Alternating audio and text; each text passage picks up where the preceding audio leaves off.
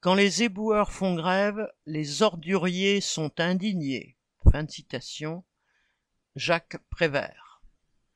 Depuis le 7 mars, les éboueurs et égoutiers de la mairie de Paris et les travailleurs des centres d'incinération d'Ivry-sur-Seine, ici les Moulineaux et Saint-Ouen sont en grève. Les grévistes ont été rejoints par les éboueurs de Pizzorno, prestataires privés, qui collectent notamment les déchets du 15e arrondissement. Les grévistes rejettent la réforme des retraites qui repousse l'âge légal de départ de 57 à 59 ans pour ceux du public et à 64 ans pour ceux du privé. Tous dénoncent les bas salaires, les conditions de travail, la poussière, le bruit, les maux de dos, les horaires harassants. Ils rappellent, citation, Nous avons douze ans d'espérance de vie en moins pour les éboueurs et sept ans en moins pour les égoutiers. Fin de citation. Les ordures s'entassent dans Paris, la propagande anti-grève a battu son plein.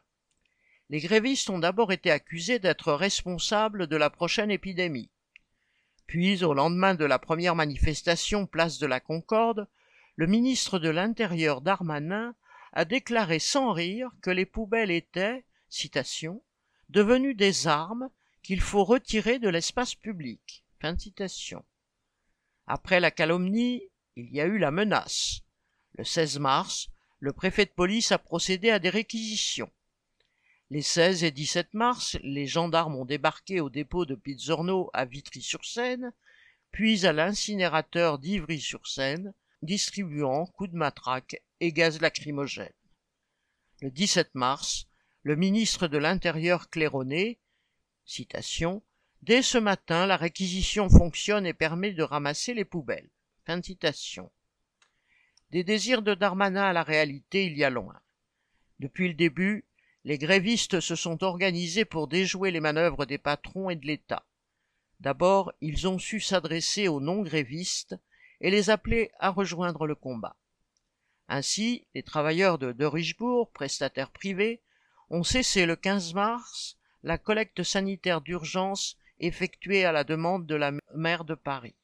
De même, quand la direction de Pizzorno a fait venir des éboueurs du Var pour ramasser les poubelles parisiennes, les grévistes ont répliqué en occupant leurs dépôts jour et nuit pour empêcher les camions bennes de sortir. De plus, la réquisition n'a pas mis fin au mouvement. Dans le quinzième arrondissement, même après les premières réquisitions, l'embarras du maire Heller restait entier. L'incinérateur d'ici les Moulineaux étant en grève, il fallait acheminer les déchets jusqu'à celui de Romainville, à vingt kilomètres de là. Enfin, à Ivry et à Vitry, les gendarmes ont été tenus en respect, voire ont rebroussé chemin face aux grévistes, nombreux et déterminés.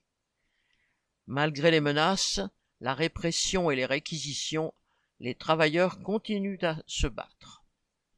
Julie Lemay